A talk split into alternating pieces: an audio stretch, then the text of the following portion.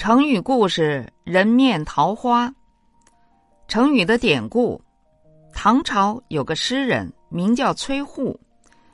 唐德宗贞元年间，他收拾好琴剑书香，赴京城长安应举。有一天闲来无事，趁着风和日丽，到郊外踏青。他曾听说城南一带的风景不错，便到那里去寻芳揽胜。城南一带的风景果然秀丽，桃红柳绿，草长莺飞，令人心旷神怡。崔护一路走来，觉得有些口渴，想找户农家讨些水喝。放眼望去，一座农舍掩映于桃花盛开的桃林之间。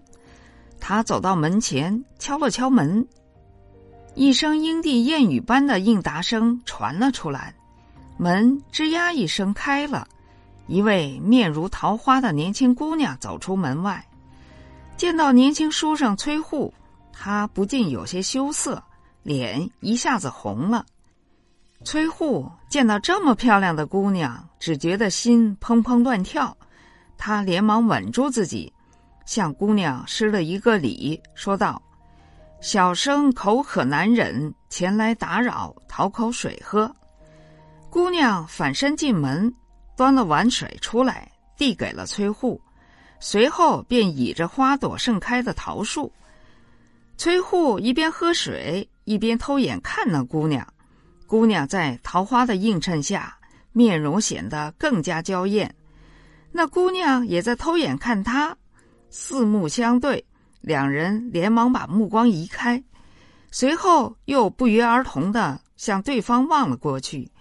姑娘羞涩的低下头。崔护喝完水，向姑娘道谢，把碗递给姑娘。姑娘接过碗，反身回到屋里，再也没有出来。回城以后，崔护对那位姑娘久久不能忘怀。只是因为诸事繁忙，没有再到那里去。